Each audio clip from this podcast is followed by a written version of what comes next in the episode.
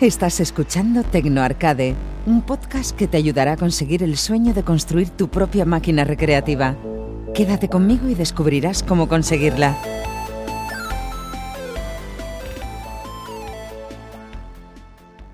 Muy buenas a todos y bienvenidos al decimoprimer episodio de Tecno Arcade.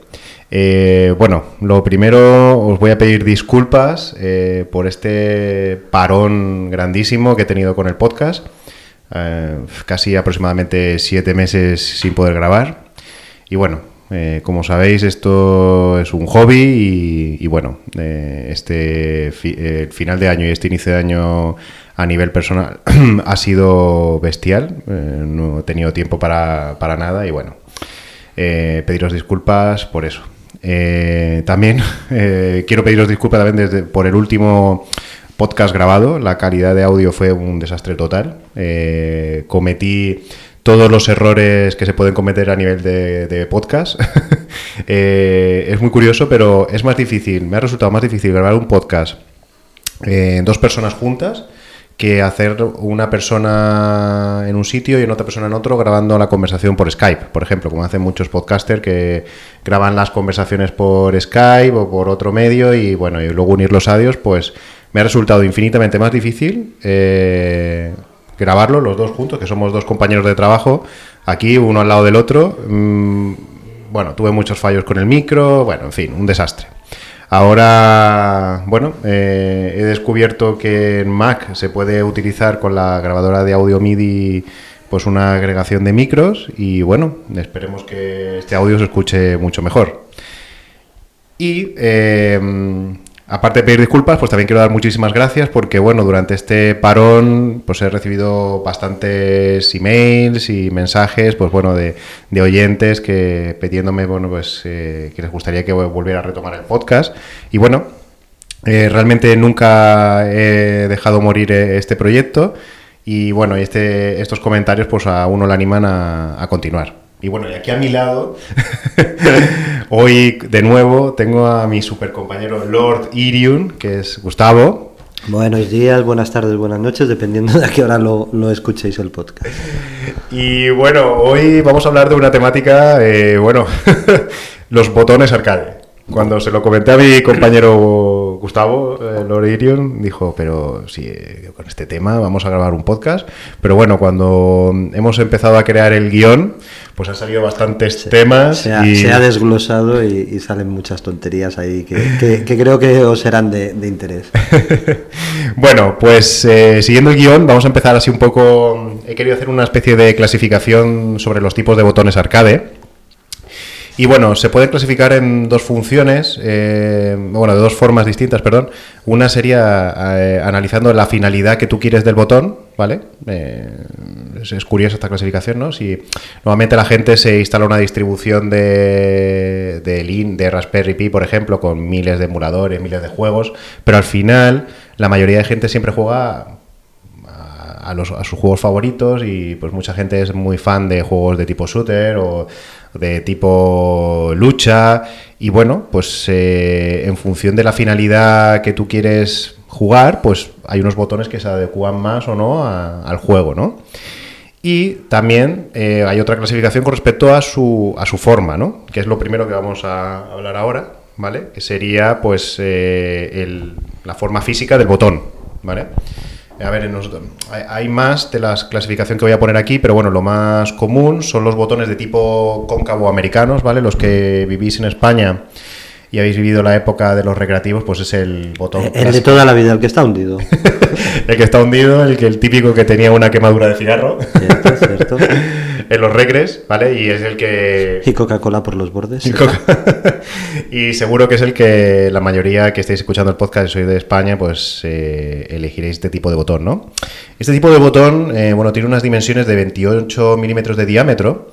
eh, pero bueno, luego el, agujero hay que hacerlo pues con la eh, un 29, de 29 milímetros aproximadamente para que bueno para que encaje bien porque normalmente tiene una rebaba hmm. en la que se sustenta el botón con una rosca este tipo de botón es bastante adecuado para mm, muebles de madera vale sobre todo que tengan los paneles de control pues anchitos, pues, bastante grosor porque son suelen ser botones altos. Sí, vienen a ser como unos 3 centímetros y pico así, más o menos. Eh, este tipo de botones no llevan un microchip, bueno, un microswitch incorporado, eh, como el siguiente modelo que os voy a comentar después, ¿vale? Y al no llevar un microswitch, ¿vale? Que ahora explicaremos un poquito en detalle el tema de los microswitch, pues bueno, eh, no están incorporados en el botón, pues bueno, suelen ser más duraderos, porque bueno, si se te rompe una pieza la sustituyes por otra fácilmente. Luego el material también que los buenos, perdón por la voz, eh, luego también el material, porque por ejemplo los cóncavos normalmente suelen ser de nylon, que es un material bastante, bastante sólido. Luego, por ejemplo, veremos que en convexos los Semitsu pues ya son un poquito más, más plastiqueros y tal, y, pero bueno, para cada tipo de juego hay un tipo de botón. Efectivamente. Además de ser más duradero, pues eh, bueno, al tener el micro switch eh, no, no, adjunto con el propio botón, sino que lo tienes que acoplar, pues bueno, suelen ser un poquito más imprecisos, ¿vale? Eh, que ya hablaremos también de este del friquismo con respecto al botón. y luego, pues se ajustan al panel con una rosca, ¿vale? Suelen ir enroscados, ¿vale? El otro modelo, que bueno, que eh, no, quizás no sea tan conocido a nivel de recreativos, de los recres, ¿no? hoy, en día, hoy en día sí, antiguamente no, cuando estábamos en las salas recreativas normalmente máquinas japonesas no, no veíamos, veíamos máquinas europeas con un mueble genérico, en el mejor de los casos veíamos alguna máquina americana, pero por ejemplo los, los convexos no empezaron a llegar aquí hasta la llegada de, de las Naomis como aquel que dice. Aquí la gente siempre había jugado con, botones concavos y, y, fue a la llegada de, de las Sigret, de, de las Taito, ahora ya pues las Weblix y, y, todas estas, todas normalmente llevan botones japoneses, Semitsu, Sangwa, entonces eso sí que eran convexos. Como dice Gustavo, este tipo de, de botones pues son un poquito, tienen un poquito más de diámetro, miden 29,5 milímetros. Eh, hay, hay, hay, de varios tipos, eh, pueden ir enroscados como, como, los americanos, pero hay otro tipo que se suelen usar más, que es para... Mm, vienen como una especie de pestañitas. Sí, de pestañitas que entran a presión. A presión, ¿vale? Que eso es ideal pues para paneles delgados, como los de aluminio. No, sí, es, es que son las placas, por ejemplo, si tú te pillas una, una Naomi, lo que es la plancha donde van los botones, es una plancha metálica que lleva cuatro, cuatro tornillos ciegos a las bandas, bueno, cuatro o seis, y, se coloca tal cual porque el hueco es un mueble hecho de, de, resina, coño, de fibra de vidrio y tal, y entonces pues va ahí en el hueco. Normalmente en, Europa los muebles eran de madera y entonces el tablón de madera al tener, pues qué sé yo, échale 2 centímetros, 1,8 o así, eso necesitaba tener un botón que se pudiera enroscar para, para recambios sobre todo. Sobre todo, eh, también ahora empiezan a ser más conocidos, eh, sobre todo aquí en España, porque la gente se hace muchos, eh, no tanto una máquina arcade, sino paneles, paneles, de control individuales que luego lo conectan a un televisor o a una consola o bueno a un ordenador. Y la verdad que son ideales porque son más bajitos. Mm. Entonces, claro, al, en una máquina arcade... No necesitas que el panel sea tan, tan alto. Claro, al tener en un panel de control, que ya ese va a ser otro tema de podcast, eh, al no tener tanto espacio como en una máquina arcade, pues quizás es bastante más interesante poner uno de este tipo de botones. La evolución lógica de las cosas, los pisos cada vez más pequeños, menos espacio, te casas menos espacio, entonces necesitas tener televisión grande, que la tienes, y, conexiones. Entonces el, panel ese portátil, vamos, o sea... La verdad que sí, es, muy útil. es un gran invento. A grandes males, grandes necesidades, grandes remedios, ¿no? Como en la película Robots. Pues eso, pues em, claro, es, eh, es, perfecto pues para, eh, pues para cuando no tienes mucho espacio. Y bueno, y sobre todo eh, suelen tener el, bueno, casi siempre, los que he visto yo tienen el, micro switch incorporado, eso lo que les hace ser más precisos pero pierden el encanto, o sea, son más silenciosos y pierden el encanto, pues a mí eh, esto también la elección de un tipo de botón sobre todo va en función de tus sensaciones, a mí sobre todo los recuerdos. Em, ese clic, clic, clic, clic, clic, ese, A mí, ese- a mí lo de la elección del botón va dependiendo a lo que vaya a jugar. Para un shooter yo te recomiendo un botón convexo y para un juego de hostias, un beaten up, uno, uno concavo, como todo, de toda la vida. En cambio, por ejemplo, yo, yo tengo que decir, no sé si aquí entre los oyentes habrán personas frikis que, que le encanta reventar récords. Por ejemplo, el track and field eh, creo que la máquina original, que ahí lo desconozco, pero creo que llevaba convexos. Y, y realmente hay un truquito que es con una moneda, o sea, porque el track and field pues es eso, a mamporrear izquierda, derecha, izquierda, derecha, ¿no? O sea, los botones, eh, un bo- botón 1, botón 2, ¿no? Pues entonces con una moneda tú estabas... taca, taca, taca, taca, taca, taca, taca. Entonces, al ser convexos, o sea, iba de puta madre, pero con el cóncavo no, porque te encontrabas ahí el tope y no podías hacer ese Eso lo he hecho yo en vez de con una moneda, con un mechero. o con un, me- o con un mechero. Mechero hacías mechero. el truquito ese para hacer la pulsación Tú eras, 1-2 a toda velocidad. tú eras pobre, llevabas mechero. Yo tenía poder adquisitivo y tenía ahí una moneda de moneda extra.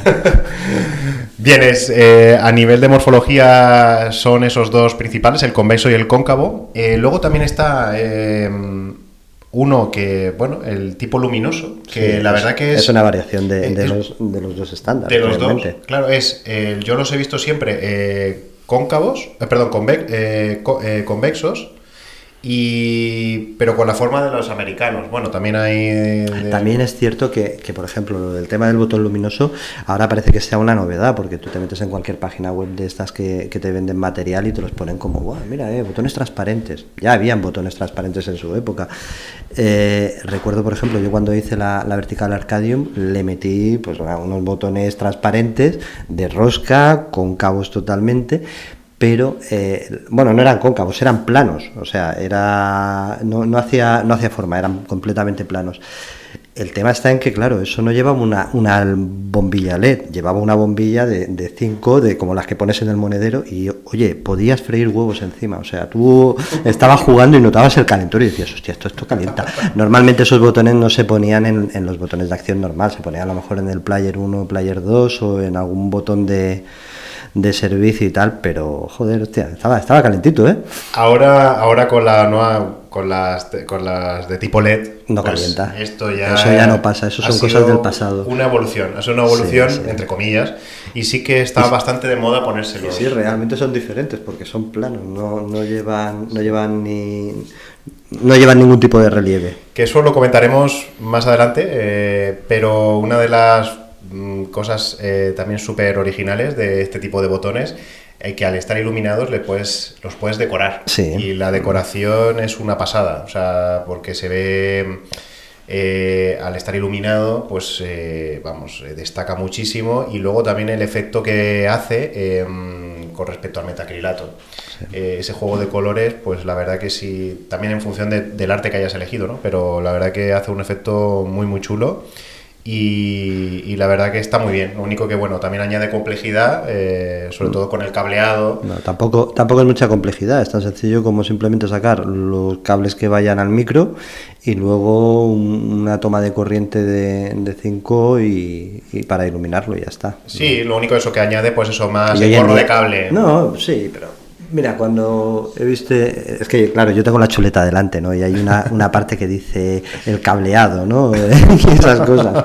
Existe la cinta helicoidal para tener las cosas bien, bien puestas. Bien organizadas. Bien organizadas. Y luego, y luego ya si eres más profesional está la, la, la malla esa de red, eh, es que no sé cómo se llama eso, mierda.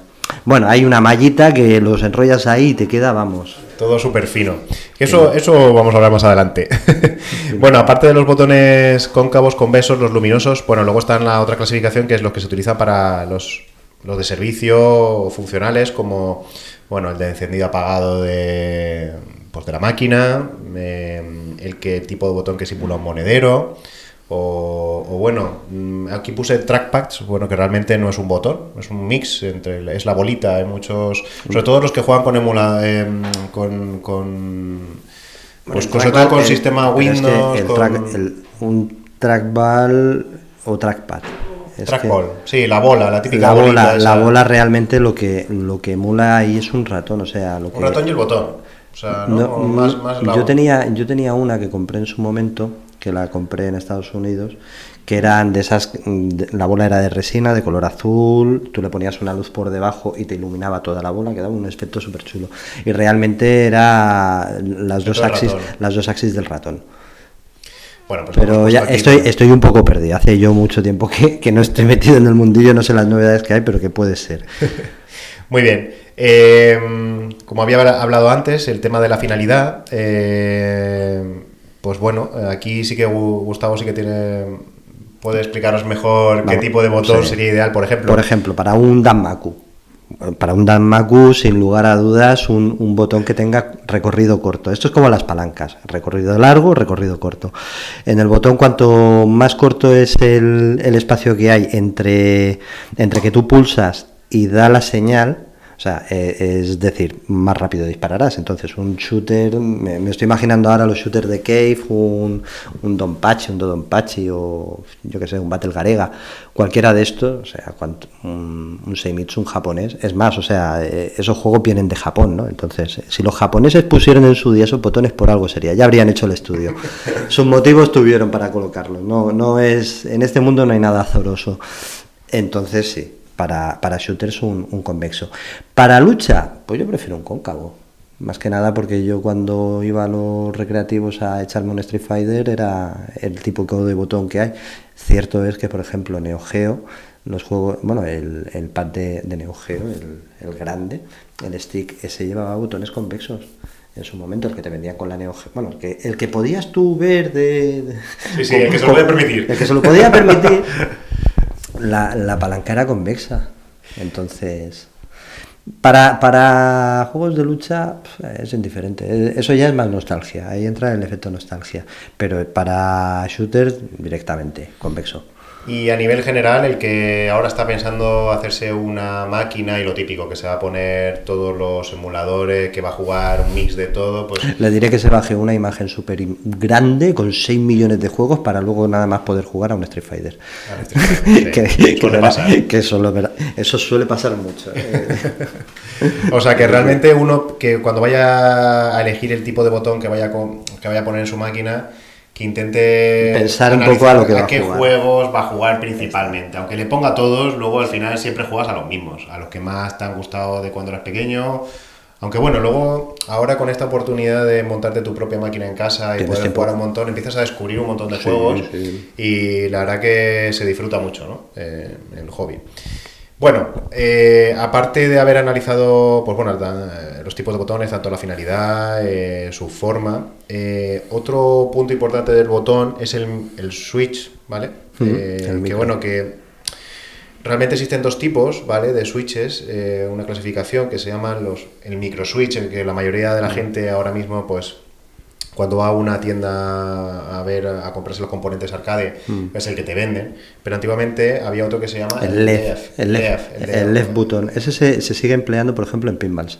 Sí. En pinball lo que son los, los micros que llevan los pinball a excepción del monedero los que son de, de, los flippers o sea esos son son, tipo la antes que he hablado del track and field la máquina original llevaba lift buttons Fíjate. Claro, antiguamente eran, se usaban más. ahora ya llegaron los de tipo micro switch.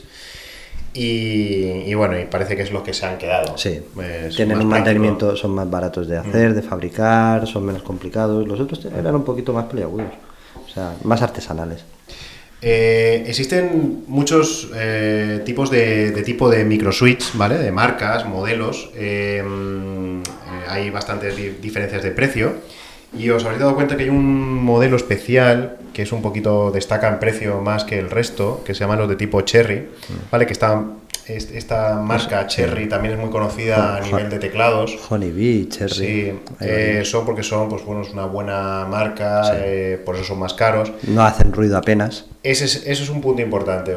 A mí me encanta el ruido. O sea, yo necesito. Tú disfrutarías con el X Arcade. Pero eh, cuando estés en familia, cuando vivís con una mujer que pesada o, no no cuando tienes cuando no niño o tienes que jugar por la noche y no quieres hacer ruido obviamente que está durmiendo todo el mundo pues bueno pues oye pues a lo mejor te interesa un tipo cherry en el que el clic, clic, clic, clic, clic ese, que es, que es como un grillo, suena fuerte, pues mira, pues eh, sería una lección importante eh, elegirlo, ¿no? Que ponerte ese, ¿no? Yo tengo la a ver, hablando así, mi, punto de experiencia que tengo en ese, en ese sentido, recuerdo que el primer panel de mandos que, que yo compré fue en el 2002, 2002 que fue cuando nació mi hija y tal, eh, compré un X Arcade al Smallis Big. Y bueno, venía con, con, las palancas, no eran de Industrial Lorenzo, eran del chino. Era, eran clónicas, como las que te encuentras ahora que te encuentras el pack este de por 20 euros, una palanca, seis botones, seis micros, tal, que dices, coño, si ya una de Industrial Lorenzo la palanca me cuesta 15 pavos, aquí hay algo que, que me chirría. Obviamente lo que chirrían son los micros, porque los botones tienen una calidad un poco más chusquera, las cosas como son, y hacen un ruido los micros que no, no, no hay por dónde cogerlo. Es un clink, clink, clink, porque aparte es casi como metalizado, no sé, es, es, un, es un sonido un tanto raro. Tampoco es el clic, clic del micro normal. Sí. Efectivamente, aparte del ruido es la precisión. Lógicamente, si te compras un. Es como todo. Si te compras algo que es de mayor calidad, pues tendrá mayor, mayor precisión. y, y, bueno, eh, es, es, así. Eh, ya tengo pendiente también, que lo tengo bastante, esto sí que lo tengo bastante abandonado, es el canal de YouTube. A ver si eh, puedo colgar un vídeo, quería colgar un vídeo, pues nada, muy, muy sencillito de, cómo enganchar pues el micro switch en el, en el botón, eh, cómo eh, teniendo un botón iluminado, pues cómo qué hay que tener en cuenta para hacer con, conectar el cableado y explicar un poquito las diferencias también de, qué tipos de conectores hay, de los tamaños. Porque esa es otra. Los Faston. Sí, los Faston. Me he dado cuenta, eh, en los botones japoneses... Son más pequeños. Son más pequeñitos son los Faston, eso, los conectores. Es, ese, esa, ese... es una pieza metálica de color platea, bueno, color dorado, donde tú le pones el cable, pones la patita del... se le puede soldar, luego se le pone un capuchón, como un preservativo, de color rojo, de color azul, de color negro. Efectivamente. Eso es lo que quería hablar yo ahora también en el tema del cableado. Eh, bueno, hemos hablado de los tipos de los botones. Por ejemplo, los switches. una pregunta: ¿soldar o no soldar los cables? Bien, buena pregunta. Yo no los soldo. Yo, eh, a ver, eh, yo de, la, de, lo que he montado, a lo, a lo, que yo quería venir a hablar aquí, o sea, eh, mucha gente lo que hace es que se compra, eh, pues lo que tú dices, ¿no? El kit con los hmm. botones y ya te viene un cableado, ¿vale? Sí. Ya preparado con una longitud determinada. determinada. Y casi siempre es cueta. Sí, es, o te quedas corto o te sobra de largo. Hmm. Y claro, luego abres un panel y eso es, bueno, horrible, desorganizado, un desastre. Entonces, yo lo que recomiendo, mmm, pegarte una currada, que luego al final vas y lo haces ahí a... Y dejarlo bonito. Si, vale, si vale la pena. Para sí, mí sí. Sí, hombre, siempre es mucho más bonito. Tú cuando abres, el, cuando abres el, el, el, panel y lo ves ahí todo bien. Pero pon, por ejemplo. Que Yo eres... lo hice con una crimpadora y me iba crimpando bien, los fastons. Bien. Eh, y ahora te digo yo, imagínate, porque este, este, este vicio, para los que para los que lleváis tiempo, sabréis que lo que voy a decir es una verdad como un templo. Y para los nuevos, que sepáis que esto pasa. Tú vienes y tienes una idea, ay, pues yo mira, yo me voy a hacer una máquina con, con ocho botones por jugador. ¿Por qué? Porque voy a jugar a juegos de play, tal. Que luego, cuando te des cuenta de que la mayoría necesitan analógico, al final juegas a, a, a las versiones arcade que habían en play, pero bueno. Total, que con seis te sobran. El caso es, tú te haces el panel y lo limpeas, lo pasas todo, pones cinta helicoidal, lo pones todo muy bonito. Y un buen día dices, hostia, se me queda corto. Vamos, vamos, vamos a hacernos un panel nuevo. O no, mira, aquí tengo espacio para meter un trackball en medio. Venga, vamos a meter el trackball. En el momento en que metas tú ya un elemento más, el cableado mmm, se va fuera o tienes que, te las ves, te las ves y te las deseas. Que ahora voy a ponerle juegos de pinball. Venga, pues eso ya son, pues si lo quieres hacer bien, o sea, si es una máquina arcade, pues tú tienes el botón del flipper izquierdo, el flipper derecho, el botón de salida, pero luego tienes botón de sacudida izquierdo, botón de sacudida derecho y botón de sacudida frontal, porque también está emulado. Yo qué sé, ya son, empieza a multiplicar cables, bla, bla, bla, bla, bla, y tienes más cables por ahí danzando. Si tú ya previamente en lo otro lo has ajustado todo al pelo, que sí, es un mírame, pero no me toques, en el momento en que hagas una modificación, ahí te la vas a ver. Entonces, hasta cierto punto, el hecho de que uno sea un poco desastre, yo, yo valoro el, el arte dada dentro de, de los paneles. Eso de que los cables vayan a por donde sea.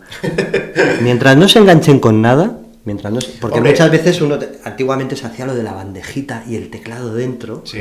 Eh, porque claro, o sea, las cosas iban por... eh, no era tan como hoy, que es una imagen, te la quemas y ya funciona. No, no, antes tenías que instalarte un Windows o te tenías que meter un Linux o en MS2, lo que fuera. Y claro, muchas veces tenías que sacar el teclado, va, venga. Y vamos a... Tampoco estaban los teclados, su, eh, lo, Bluetooth, lo o- Bluetooth, ¿no? O sea, todos llevaban su cable PS2 ahí o, o, o Que eso ya es, ya es más bestia. Eso de cable USB, eso era, era una para ricos. Pero que me venga a referir que siempre estabas abriendo y sacando la bandeja. Y cuando no te fallaba un pito, te fallaba una flauta. Entonces, eh, o metías más juegos o le cambiabas una imagen. Como tenías que estar accediendo, claro, cuando tenías todo el mogollón de cables, aquello, bueno, ya te traeré un día la foto de cómo tenía el panel, pero bueno. Hombre, se supone que si uno lo planifica bien desde el principio, aunque bueno, pueden surgir cosas a futuro, Ahí- eh, claro, lo ideal es no, no tener que estar abriendo y cerrando el panel y estar modificando cosas, porque claro, una- un añadido a posteriori implica muchísimas cosas. Tú, eh, Pero, pero se dan, pero se dan. Sí, sí, se dan, se dan. de lo- y lo típico es, por ejemplo, el, el caso que has explicado tú del, de pinball.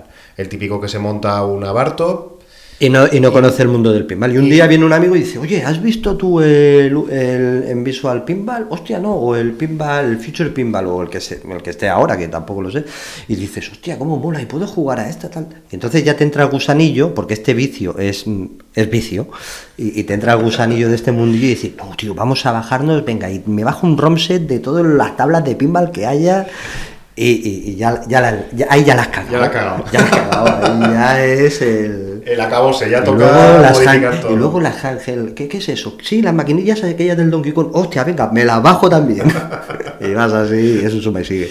Pues sí, eh, em, como va a haber un episodio exclusivo del cableado, em, pero bueno, eh, hay que tener en cuenta, por ejemplo, que en, eh, si eliges botones iluminados, se duplica el cableado. Sí. O sea, em, no, no, no, no agrega complejidad, pero, pero es el doble. O sea, el doble porque realmente tienes las dos eh, patitas del microswitch y las dos patitas del LED.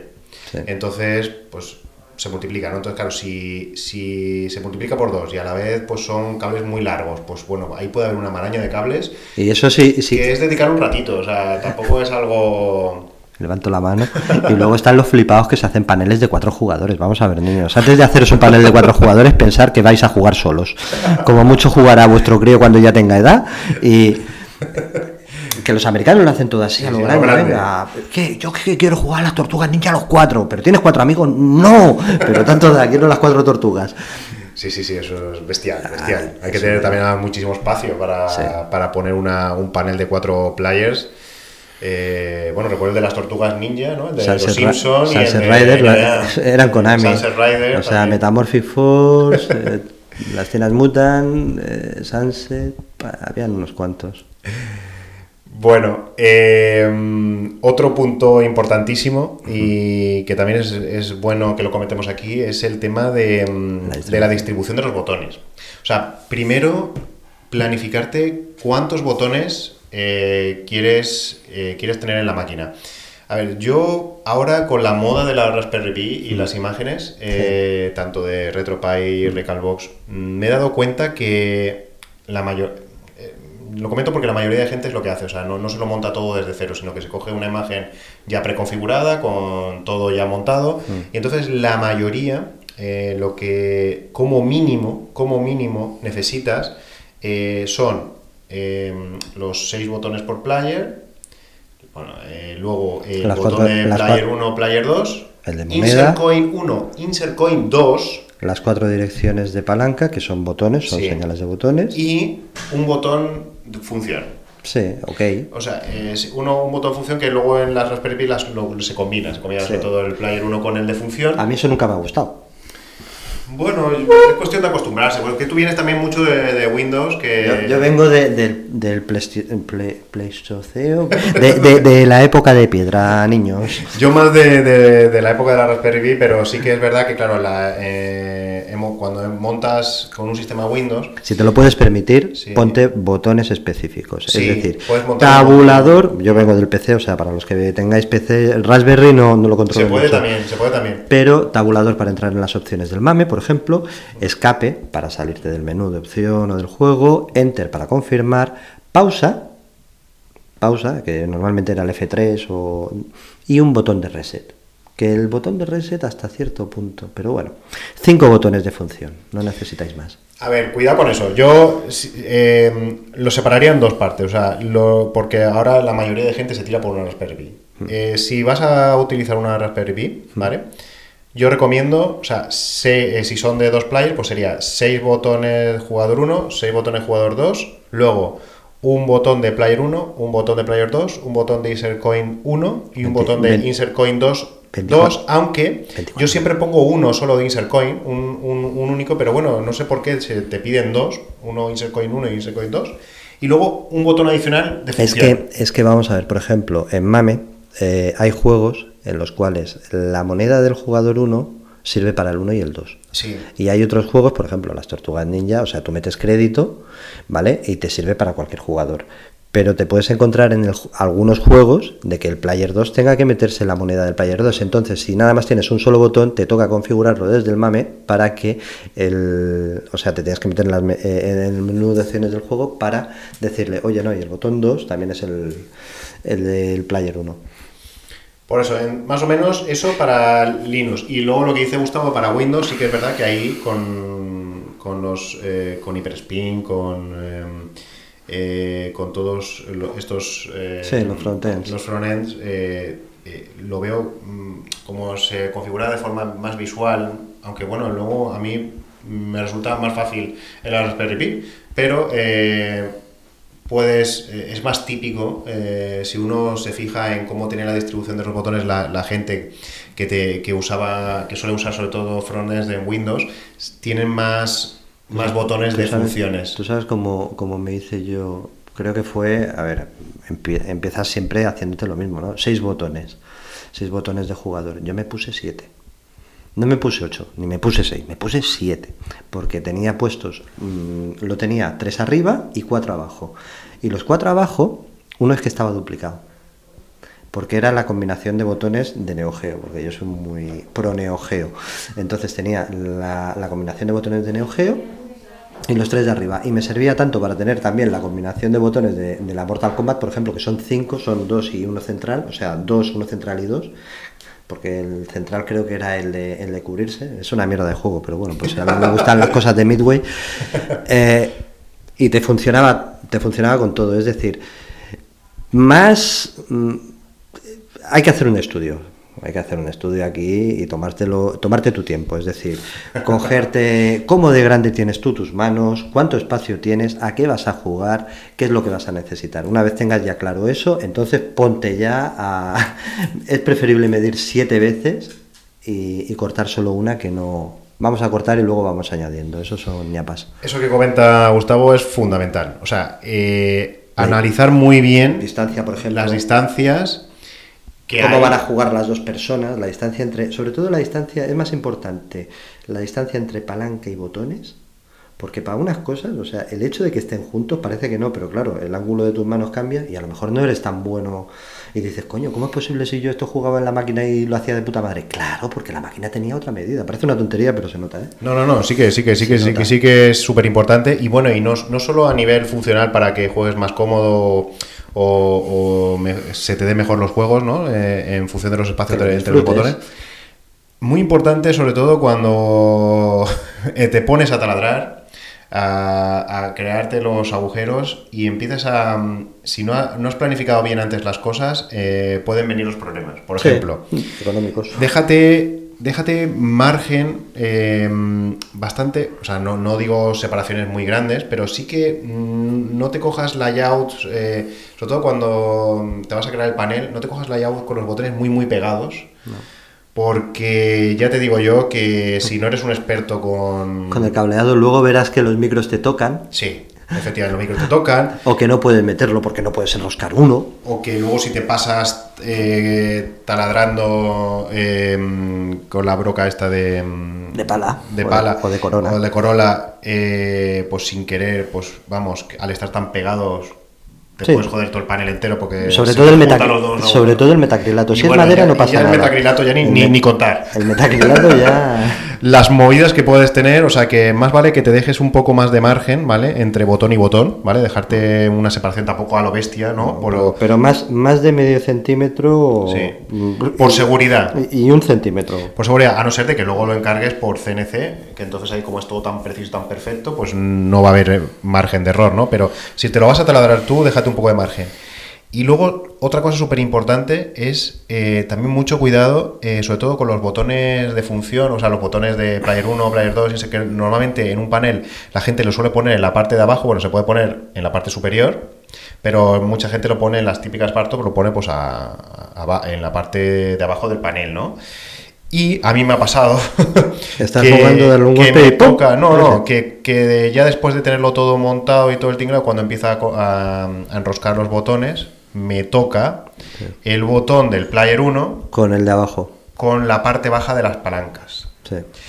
Que ya hablaremos o también otro episodio del tema de las palancas, pero Hay que medirlo todo antes. Hay que medirlo todo, porque hay palancas que, que, bueno, que tienen una, la parte baja muy alta y encima si le sumas lo alto que son los botones, por ejemplo, los de tipo americano que hemos comentado antes, pues y, y si tenemos eh, es muy probable que el botón del player 1 te toque con lo de la sí. si lo pones a la misma altura que la palanca, es muy probable que te toque. Y si ya eres un, un flipado de la vida y quieres ponerle un rotary joystick como los que llevaba el Ikari Warriors, esos son más altos todavía, porque son la palanca, el mecanismo donde lleva los muelles y tal, más luego eh, los potenciómetros que lleva, más la palanca, porque Fíjate. eso era de botón que, que si lo pulsabas disparaba. eh, esos joysticks son así, Sí, sí. toda la pieza. Toda la pieza, hasta que te empieza a llegar, y claro, luego tienes que dejar hueco porque lleva la última tuerca esa de abajo Para apretar. para apretar, que no tiene que estar tocando la, la- La base la base, del porque si no, no se mueve. Efectivamente. O sea, eh, mirarlo todo, o sea, y sobre todo si te lo haces tú mismo, o sea, otra cosa es que sean cortes, pues bueno, a medida, que cojáis un plano que ya está muy... Si te lo hace otro, si te lo hace otro, luego le puedes reclamar. Sí. Pero si te lo haces tú te da rabia. Sí, Porque sí, dices, sí. coño, no he medido esto. No arriesgaros, no arriesgaros, sobre todo, o sea, no medir eso, medir eh, dónde vais a poner estos botones de Insert Coin, de Player 1, Player 2. eh, calcular que no vaya a tocarte luego dentro del panel pues con, pues con otros botones o, o sobre todo con lo de las palancas. Y lo que dijo Gustavo también, o sea, el tema de si los pegas mucho ya tienes la movida de los, de los micro switch, pues que, que es que no hay forma de, de meter el dedo ahí para encajarlos, bueno, Ni para se puede liar una gorda ahí. Eh, hablando, otra vez retomando el tema del orden del cableado, eh, una cosa que bueno, que la gente me imagino que se, que se haya montado ya algún panel se habrá dado cuenta que hay que ser bastante ordenado ¿no? En la- a la hora de distribuir el- los, los colocar los micro switch. Las, tier- las tierras, que, que te llegue el cable de tierra, porque normalmente eh, el micro siempre con- Tienes que ir saltando de micro en micro. va, va comunicado, entonces van en serie. Por eso, para mí, mm, yo lo veo ideal siempre hacerte el cableado a medida. Yo sé que te pegas una currada, el otro es muy rápido, pues realmente en, en- en una horita, en un típico cableado que te venden, lo conectas todo si todo te llega bien de distancias y tal. Si te lo haces tú, pues vas a tirarte un Yo, bastantes más yo horas. soy de la opinión contraria. Yo siempre burro grande, ande o no ande. O, Que sobre, o- más que sobre que sí, sí, sí. O, o tetas siempre grandes. Pues, pues esto es lo mismo. Es preferible que sobre cable, que, que luego se puede enrollar o le puedes hacer algún invento para, para que esté todo más unidito, pero que no te quedes corto. Porque cuando, te- cuando están muy tensas las tierras, que dices, va, venga, voy a aquí a aprovechar. Vamos a ver, niños, que el cable, eso te, como aquel que dice, te lo regalan en la ferretería. si está muy tenso, ¿qué ocurre? Que a la larga los micros se giran. Y si se gira, quiere decir que se te está aflojando de la rosca de arriba. Eso parece que no. Y luego estás tú jugando y dices, coño, esto, esto se mueve. Ve, Voy a... Y estás todo el rato apretando. Y luego pues, viene lo que viene. O se me ha quebrado el metacrilato por aquí. O, o- o vas a saltar y. Oh, no salta, no salta. Y claro, es porque la tierra se. eh, El, el fastón se ha soltado. Te has soltado. Efectivamente. Cositas, cositas que pasan. Y, y bueno, y cuidado también a la hora de, de elegir el layout también. Bueno, eh, analizar también, sobre todo, eh, eh, bueno, mirar a futuro también, porque luego surge pues, lo que hemos comentado antes, ¿no? Oye, pues eh, sobre todo los que estáis con la Raspberry Pi, ¿no? ¿no? lo tenéis tanto en cuenta, pero luego dices, anda, pues me molaría añadir tener lo de los botones de pinball, ¿no? O sea, tener en cuenta eso que luego... yo no soy muy fan de los de pinball, pero la gente que, vamos, le suele encantar y es otra, vamos, unos juegos súper nostálgicos y hay mucha gente pues que, sobre todo lo que le interesa es por, el, por, por recordar lo del pinball, ¿no? Y también, eh, muy importante, eh, que no comprar los botones todavía hasta que tengáis muy claras las artes. Sobre todo por el tema de las combinaciones de color. Eh, porque hay que mucha gente, pues lo típico, ¿no? Ah, pues mira lo que ha dicho Gustavo, no, mira, has estado por 20 euros, tienes ahí los botones, las palancas, y te los compras y ni siquiera todavía has elegido el arte y, luego, luego, te toca, te toca desembolsar a lo mejor 35, 35 euros nada más por los botones porque los quieres luminosos azules y, que salten chiribitas. porque quedan horrorosas con las artes. Eh, si le encargáis artes a alguien, aquí mi compañero es un experto y es impresionante las artes que Pero hace. Tampoco os paséis que, tengo el tiempo justo. pues le, mm, lo ideal es que en el propio diseño eh, pues ir probando las combinaciones de color del botón. De, es preferible todo lo que es el tema de, preparártelo. Es más preferible eso, que, dediquéis tiempo a, pensar realmente cómo lo queréis, qué vais a necesitar, qué artes vais a colocar. Hacer un estudio previo. Ya os digo, en el momento en que os metáis en harina ya con cortar maderas o hacerlo por encargo o liarte a cablear, que la base ya la tengas clara. Es más preferible saber uno. Cuando uno sabe dónde va, es mucho más fácil todo. Efectivamente, aquí el truco de todo esto, como ya os lo comenté en los primeros episodios, que este hobby, pues al final, si te lo vas a montar todo desde cero, es que tocas todos los palos, carpintería, de todo.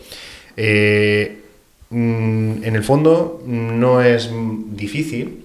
Y aquí, si todo lo planificas bien, es donde realmente te ahorras todos los disgustos, te ahorras pasta. Sobre todo pasta. Y tiempo, porque, pues eso, pues, y, y, sobre todo eso, o sea, si lo haces con, por, yo creo que una de las finalidades de este podcast es sobre todo es para, para que la gente no, que se inicia este hobby y se quiere hacer su máquina no tenga las movidas que nos hemos encontrado todos nosotros. Que no, que no cometa los fallos que cometimos nosotros en su día, porque nadie nace sabiendo. No, no, nadie, nadie. Sobre todo si no eres carpintero, si no... Si no eres electricista. Sí, sí, sí, electricista y te das cuenta pues que pues todo, todos estos problemas, ¿no? Entonces, pues sobre todo, planning, eh, planear muy bien, pues eso, la finalidad con lo que de los juegos de los que sueles jugar tú, eh, planificar muy bien eh, el layout, ¿vale? De cómo vas a querer la distribución de los botones, si te lo van a hacer o te los vas a hacer tú.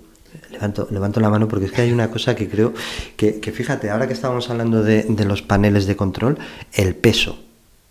Y tú dirás, ¿qué? ¿El peso para qué? Vamos a ver, si tú te haces un panel de un jugador y lo haces pequeñito y tal, dependiendo de lo burro que uno sea jugando, que le mete manotazos. O sea, tiene que ser resistente, tiene que tener base y tiene que estar... Que no se mueva, porque eso de estar jugando y que te resbale sobre la mesa, tal, mierda. Sí. Eso también es eso, importante. Eso es verdad, eso es verdad. Eso hay que, hay que verlo, hay que verlo. Eso es una tontería que se me ocurrió. No, bueno, pero no es una tontería porque eh, me estoy dando cuenta que ahora con las impresiones 3D, eh, con las impresoras 3D, eh, mucha gente pues opta por la opción de hacerse un panel. Y, mira, yo no. Pero eso es muy ligero. Bueno, eso es lo que te iba a míralo. Eh, muy bien. Yo es que no me he hecho ninguno todavía. ¿eh? Es muy ligero. Bueno, y de hecho, incluso tiendas famosas van a empezar a comercializar también este tipo de paneles. Y, mm, y claro, si no pesa, efectivamente, o sea, es que eso es injugable, vamos. Es que... se te está moviendo todo el rato. Esto, para, para, los que tengáis una máquina arcade, eh, en, os pongo el ejemplo, imaginaros una clásica, yo que sé, una Videoval, una Video Selection, lo que tengáis en casa. Sabéis que debajo del panel lleva, lleva los, los cangrejos que sirven para, para cerrar el panel y no se mueva. Intentar jugar con los cangrejos sin poner. Es decir, estás jugando a cualquier juego. Y yo qué sé, venga, al Street Fighter y que se agache el Ryu. Ya verás tú dónde va a ir el panel. Pues esto es lo mismo, es el mismo efecto. eso de que, coño, que me he traído el panel para adelante, pues pasa lo mismo con los paneles pequeños. Efectivamente. Y bueno, eh, yo creo que ya hemos hablado de todos los temas que teníamos pensado. Vamos, que yo creo que le hemos exprimido bastante. Abajo, abajo, abajo. A ver. Ah, bueno, sí, el, grosor de la madera, que sí, es el, el, tema del grosor de la madera también es importante. Por ejemplo, yo cuando hacía cuando hacía la, mis máquinas eh, era 1,9, era me, me, estoy intentando acordar de... 19 milímetros, sí, 19, sí, 1,9. Típica medida de grosor. 1,9, 1,5 y luego había 1,2, puede ser. Sí. Yo que sé, esas son las medidas del Leroy Merlin. Sí, las típicas, sí, las típicas de los paneles. Y yo, por ejemplo, para, para el panel que se colocaba encima, que era donde iban colocados los botones, yo ahí siempre empleaba uno más finito. Sí, bueno, o si más lo haces de aluminio también se queda más fino. Pero para el resto yo hacía ahí uno con nueve, guapo, guapo, guapo. Eso, hay que tener mucho cuidado con el grosor. Aparte del grosor de la madera, eh, tienes que calcular la altura del botón y luego también si le vas a meter un metacrilato, porque eso le suma altura. Y los metacrilatos, en el capítulo anterior, aunque se escuchó fatal, que por cierto, eh, se me ha olvidado decir, eh, a modo de recordatorio que entiendo que con el audio que ha sido bastante malo, mucha gente a lo mejor... Pero estaba muy interesante. Sí, sí. eh, volvemos a recomendar que se utilice metacrilato. Eh, y claro, en metacrilato, pues bueno, puedes elegir diferentes grosores y pues hay que llevar un poquito de cuidado, ¿no? Pues si le sumas el grosor de la madera, el grosor del metacrilato, normalmente los botones estos americanos, los que se suelen vender, sí. pues te llega a la altura perfectamente pero, de sobra. Pero te puedes encontrar el caso de que te vaya justo y entonces intentes enroscar el botón y, y no tenga diente, no tenga una muesca para poderlo enroscar mínimamente. Que eso a mí me ha pasado. Sí, sí. Bueno, problemas por todos lados. Eh, hay que llevar mucho cuidado, hay que llevar mucho cuidado. Y, y eso, a, a, como problemas comunes vemos ese, o sea, el del grosor de la madera. También, también yo desde aquí digo, si podéis... Eh, así rollo medioambiental, que no sea todo consumir, consumir y consumir.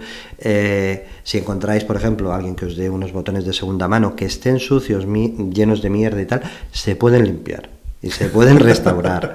¿eh? O sea, quitar la roña y tal, darles un baño con bicarbonato y agua para que el plástico vuelva a, a, a coger ese tono blanco, no amarillento que tienen todo se puede reutilizar. Entonces, si podéis reciclar, chicos, reciclad, que, que, el planeta nos lo cargamos, ¿sabes? Sí, sí, de todo, y no solo de botones, sino de mucha gente se hace sus, sus máquinas con trozos de madera. Yo creo que he hecho, que toda la, yo he hecho todas las máquinas reutilizando cosas del anterior. Del anterior, todas, todas. efectivamente, sí. Es lo bonito de esto también, ¿eh? Sí. Lo que pasa es que también entiendo que es bastante complicado. O sea... Aunque os digan que tenéis síndrome de Diógenes, que seguro que, los, que os lo han dicho. Bueno, pues yo creo que hemos abarcado todos los puntos más importantes del botón arcade. Eh, espero que os haya gustado y bueno, y espero también que, bueno, que podamos grabar más a menudo. Nos queda otra cosa. Dime, dime. Lo que te comenté el otro día de lo del lag. Bueno, bueno, bueno. El lag de los bueno, bueno, eso no lo conocía yo. Eso ya es nivel friquismo top. No, vamos a ver. Eh, a ver, para. Seguro que alguno de los oyentes conocerá las páginas como Mark, Twin Galaxies y tal. Sabréis que ahí están por los récords, los récords del mame, ¿no? Eh, dependiendo el micro que se use, dependiendo el tipo de botón que se use, dependiendo si estás jugando al juego en emulación o bien en placa PCB, eh, los récords varían. Aunque sea el mismo juego, pero los récords varían. Eso quiere decir que, todo cuenta. Aquí todo suma. Es decir, si tú tienes un botón de largo recorrido y vas a jugar a un Danmaku, no te presentes en, en torneos de shooters porque, porque vas a estar eh, vendido. O sea, no vas a entrar eh, en las puntuaciones buenas necesitas que tenga recorrido corto. Si es en placa PCB, mejor que, que, no en emulación, porque la emulación tiene un poquito de retraso.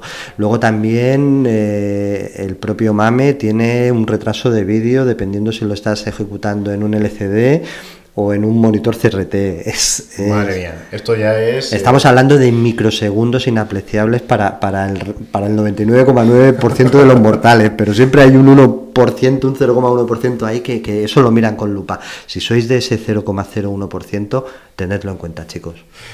Bueno, bueno, estas son, son de las cosas que bueno, impresionante que Gustavo con sus años de experiencia, vamos, eh, cada vez que me cuenta este tipo de cosas yo alucino, no, yo desconocía totalmente eh, este tipo de páginas donde, bueno, cuando me, le comenté, vamos a hablar de los botones y tal, y, me estuvo diciendo, pues bueno, que influía incluso hasta el tipo de, emulador, eh, vamos, impresionante, impresionante, Hay versiones, incluso en esos foros, por ejemplo, tienen versiones del MAME trucadas o sea, eh, las no oficiales, pues yo que sé, como pueda ser Wolf Mame, que te graban las puntuaciones y tal, pero hay algunas que, te, que vienen con el lag bajado, es decir, versiones que, te, que han cambiado el driver, por ejemplo, de los juegos de Atlus o de Cave, para que el lag sea menor y sea más parecido a la placa PCB. Es, brutal. Mola. Bueno, bueno, con eh, esto ha sido todo y bueno, espero grabar más a menudo, de verdad. Voy a intentarlo. Y, nada, y otra vez lo repito, muchísimas gracias a todos, eh, sobre todo todos los que me habéis escrito. Y nada, hasta la próxima. Hasta luego. Hasta luego, un placer como siempre.